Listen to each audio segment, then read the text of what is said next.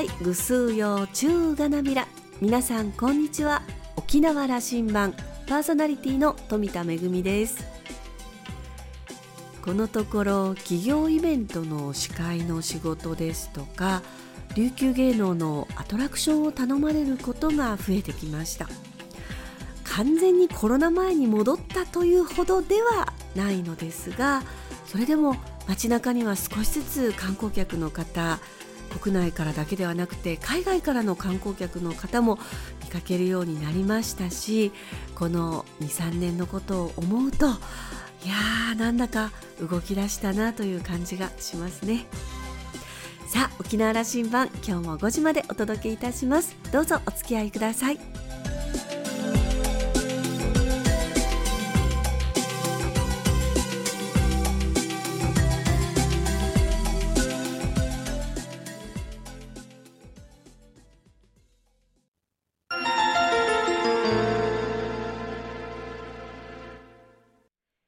那覇空港の2本の滑走路が一望できるレキオスラウンジ。今週は沖縄県立中部病院医師の高山義弘さんをお迎えしました。おしゃべりのお相手はラウンジ常連客の島田克也さんです。高山さんは福岡県のご出身です。東京大学医学部保健学科を卒業後山口大学医学部医学科に入学。在学中に途上国や中央アジアを旅するなどフリーライターとしての活動も並行して行いさまざまな立場の人と出会い話を聞く経験を重ねます。大学を卒業後感染症診療や地域医療を中心に従事。厚生労働省での新型インフルエンザ対策を経て沖縄県立中部病院での感染症診療と地域ケア科の立ち上げに携わります。さらにこの2年半、沖縄県の新型コロナ対策について中心的な役割を果たしました。今週は2年半の新型コロナウイルスとの戦いから見えてきたことからお話はスタートします。それではどうぞ。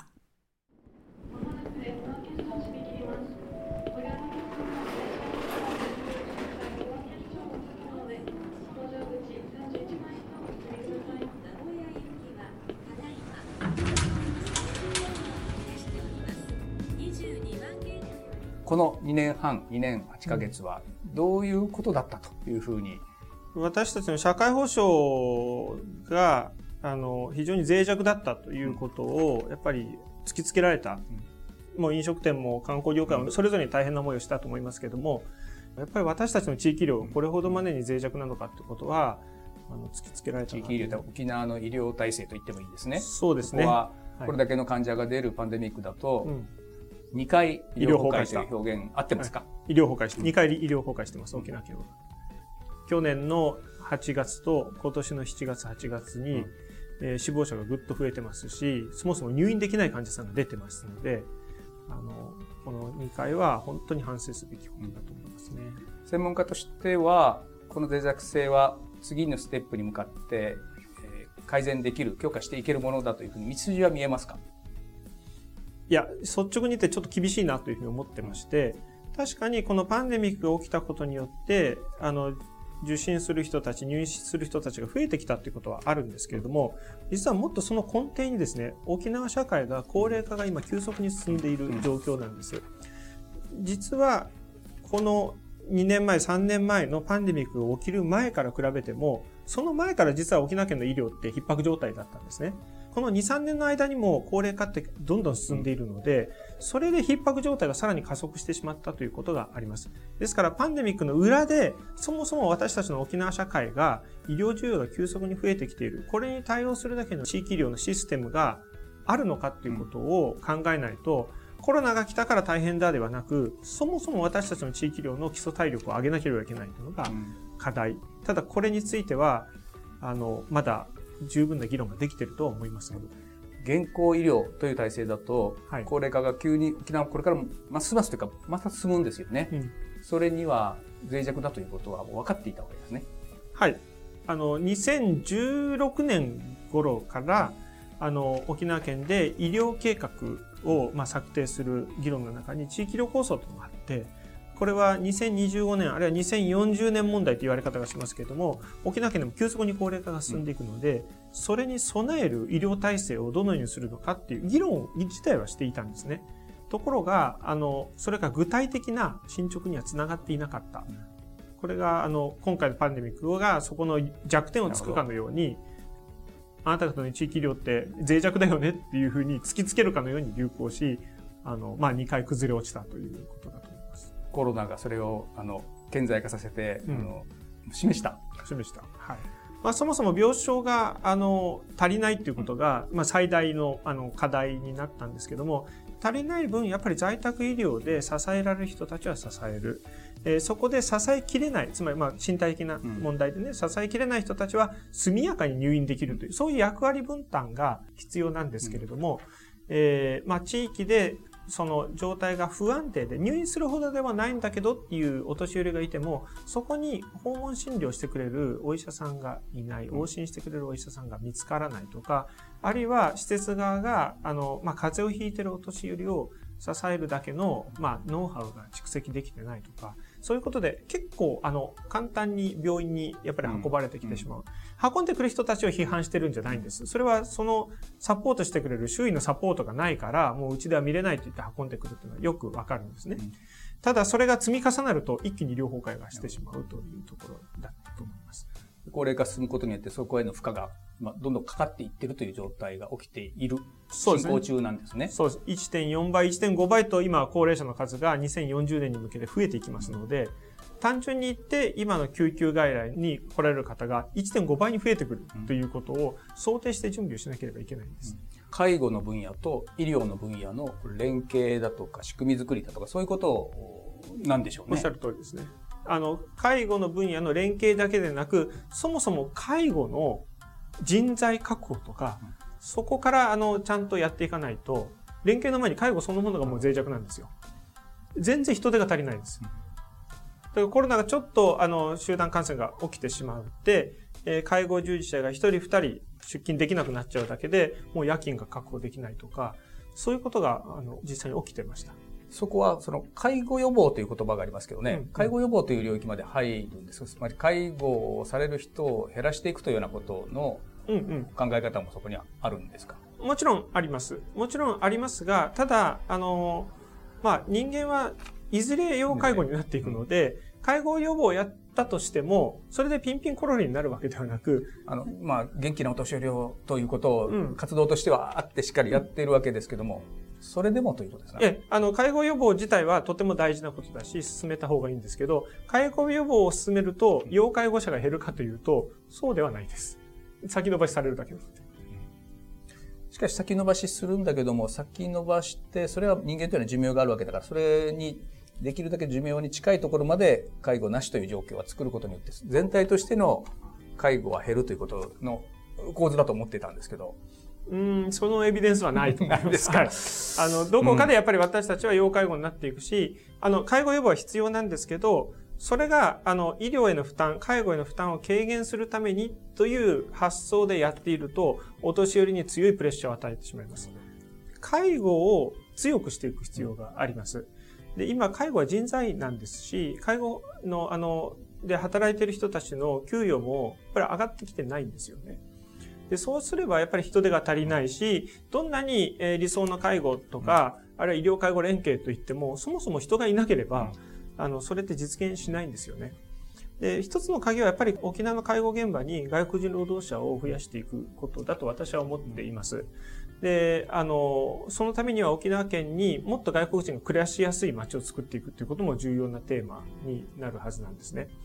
やっぱり若者の数もこれから減っていく中で、まあ、それは、あの、欧米も同じ状況の中で、やっぱり外国人の、あの、労働者を入れて、えー、役割分担を取っていくということで、まあ、社会を支えてきてるわけですよね。今、沖縄も実はその局面に立ってきているというふうに思います。えー、ですから、沖縄の介護現場の外国人労働者の労働環境を作っていくということは結構大事なんですけど、まあ、今回コロナの流行でも、あの、見られたことなんですけど、やっぱり外国人の労働者の方々がコロナが発生している施設でですね、非常に不安な気持ちで仕事をしていて、十分なやっぱりサポートがない。あるいは感染した時にどこに受診したらいいのかとか、あるいは、あの、まあ、検査はどこで受けられるのかって、そういう情報も、まあ、十分届いていない。他もありますか？で、次に、えっ、と、まあ、医療側の課題なんですけど、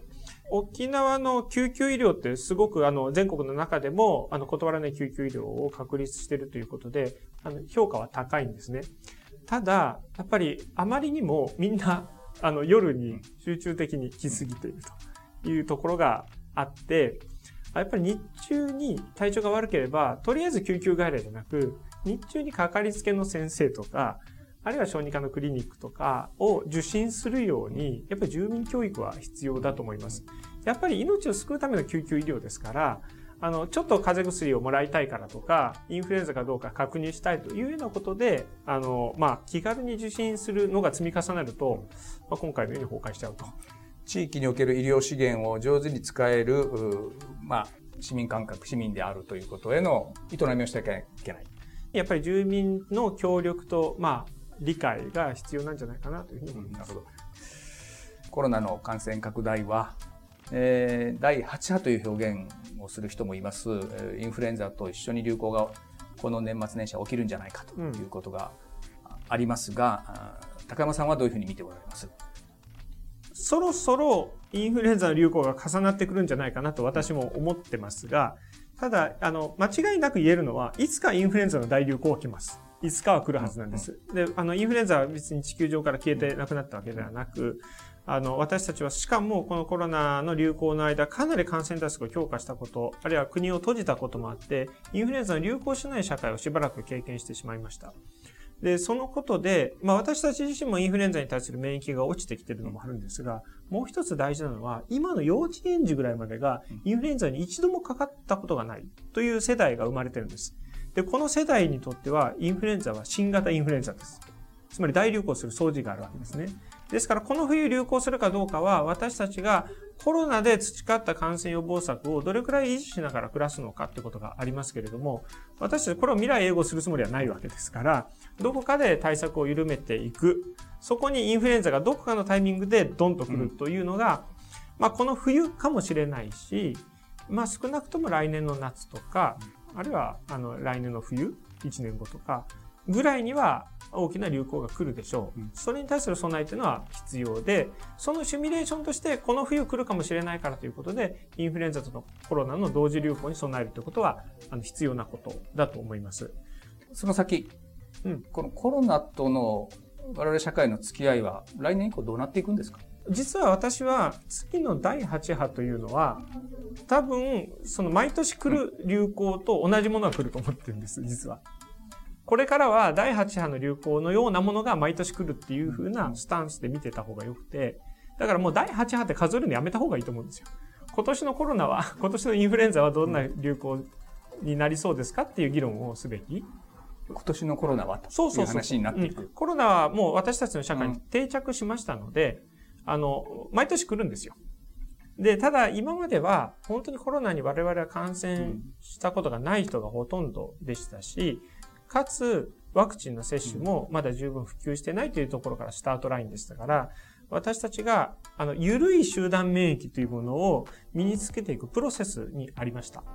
ところが、この夏までの間に、大体沖縄県民の分かってるだけでも4割、おそらく5割、6割ぐらいの人たちは自然感染をしています。で、さらにそこにワクチン接種がまあ、7割、8割ぐらいの人たちが、まあ、ワクチンを打っているという状態まで来てるわけですよね。これが私にとって多分免疫最強状態だと思ってます。来年、さらにワクチン接種率が高くなるかってそうじゃないと思います。多分今が沖縄県民のワクチン接種率は一番高くて、もちろん接種に協力いただきたいし、これからも呼びかけていくけど、これからは下がっていくと思うんですよ。若者たちのワクチン接種率は。で、あの、コロナの、あの、集団免疫効果も、ある程度、もう、あの、ピークに近いところに来ているので、つまり、この冬、流行するぐらいのことは、毎年同じように流行してくるだろうと考えて、ですから私、県のあの方々からあの質問を受けるときに最近申し上げてるんですけど、この冬起きることを特殊な体制で受け止めるんじゃなくて、毎年こういうことが起きてもやれるような体制を平時の体制としてこの第8波を、まあ、迎え撃つと。うん、おそらくこの夏と冬にこのコロナはやっぱり流行するのがしばらく続きそうなので、高齢者の方々は年に2回ワクチンを打つというのが、えこれからも続くと思っていてください。ですから4回目、5回目って数えるのも、これももうやめた方がよくて、今年の春のワクチンは打ちましたかとか、今年は何回ワクチンを打ってますかっていうふうなあの聞き方をするようにあのなっていくべきだと思います。で、まずワクチンはそうですね。で、若い人たちも、せめてやっぱり年に1回ぐらいはワクチンを打つということが、まあ、定着するといいんじゃないかなというふうに思ってますが、もう少しこれエビデンスを見ていく必要がありますね。どれぐらいのインターバルで打つのがいいのかということについては。で、さらに、えっ、ー、と、この沖縄が今急速に高齢化しているということは先ほどお話をしましたが、やっぱり医療逼迫しやすい状態は、これから10年、20年は続くんだと思います。うん。うんで、その中で、時々コロナが流行し、時々インフルエンザが流行し、やっぱり医療逼迫が起きる。という社会を、の中で私たちの社会保障をみんなでどう守っていくのかということが議論されるべきで、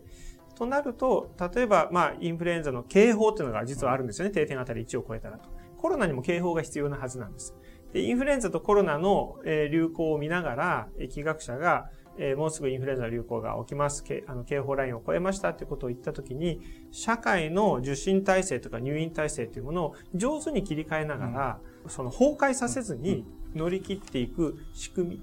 というものをもうちょっと議論する必要があるんだろうと思います。議論して仕組み作って、まあこれマニュアル化までいくか、あの、10年、20年も続くという、まあ、これからそういうことが当たり前になってくるというんであれば、社会としてそれが必要になってくるわけですね。そうですね。その時に別に社会にブレーキをかけるという仕組みのことを私は言ってるのではなく、あの、医療の適正利用とか、救急は上手に使わなきゃねとかですね。場合によっては入院待機ステーションのようなものをその度ごとに立ち上げるということもあるかもしれない。ブレーキをかけないための仕組みを作れるかと。うん、こんな理解でいいですか？まず、あの、やっぱり沖縄県の医療がみんな一生懸命やってるんですけど、ただ村があるし、効率的な運用だったとは言い切れないので、そこをきちんと組み替えて、レジリエンスの高い地域医療というものを作っていくということが最優先です。社会的制限の話はその次なんですね。で、まずはそこをきちんとやり、医療と介護の連携もしっかりやり、というところをきちんと、えー、ピクチャーを作ると。それでも、一定のラインを超えることがあるんです。で私はあの、新規の入院が1日50人コロナとかインフルエンザで50人を超えると、医療逼迫が起きるというふうに、まあ、最近申し上げてるんですけど、そのラインを超え始めた時には、申し訳ないけど社会に対して、え例えば忘年会は控えてくださいとか、そういうメッセージもどこかの段階で出さなければいけないだろうと思いますね。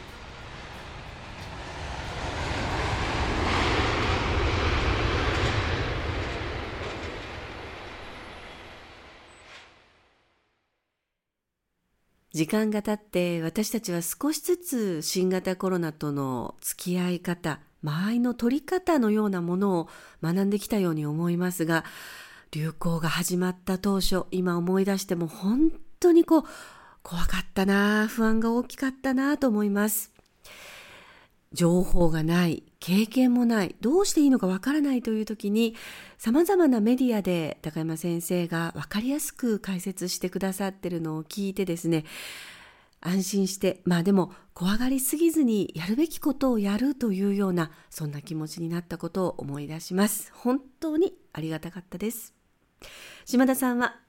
新型コロナが猛威を振るったこの2年半、高山先生が沖縄にいてくれて本当に良かったと話をしていました。今週のレキオスラウンジは沖縄県立中部病院医師の高山義弘さんと島田克也さんのおしゃべりでした。お二人のトークはまだまだ続きます。来週も引き続きレキオスラウンジに高山さんをお迎えします。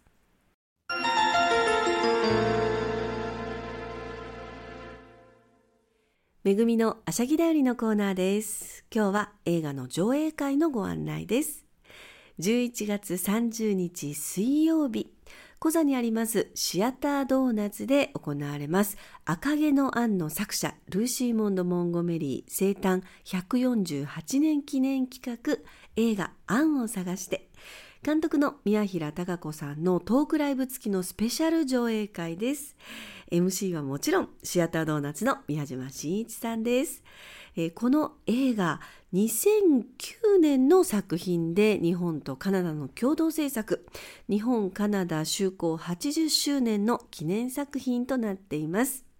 監督そして共同脚本を務めたのは沖縄出身の宮平貴子さん映画「アンを探しては」カナダで一番小さな州、世界で一番美しいと言われている島、プリンス・エドワード島に一人の少女、アンリが降り立つところから物語が始まります。一緒に来るはずだった亡き祖母、静香が大切にしていた宝物。それは半世紀前、戦争の傷跡を残す東京で恋をしたカナダ人の兵士からもらった赤毛のアンでした。祖母が残した古い大学ノートには黄ばんだ灯台の写真と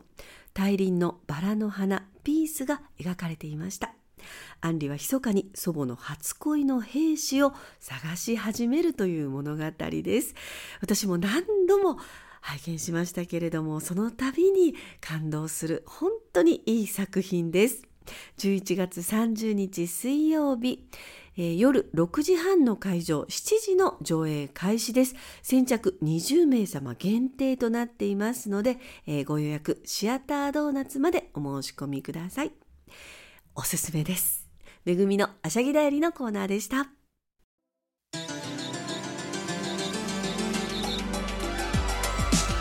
沖縄羅針盤の過去の放送音源は、ポッドキャストでも配信中です。さらに、Spotify、Amazon Music、Google Podcast にも連動していますので、お好きなサブスクリプションサービスでお楽しみいただけます。各サイトで沖縄羅針盤と検索してください。沖縄羅針盤、今週も最後までお付き合いいただきまして、一平二平デービル、そろそろお別れのお時間です。パーソナリティは富田恵でした。それではまた来週。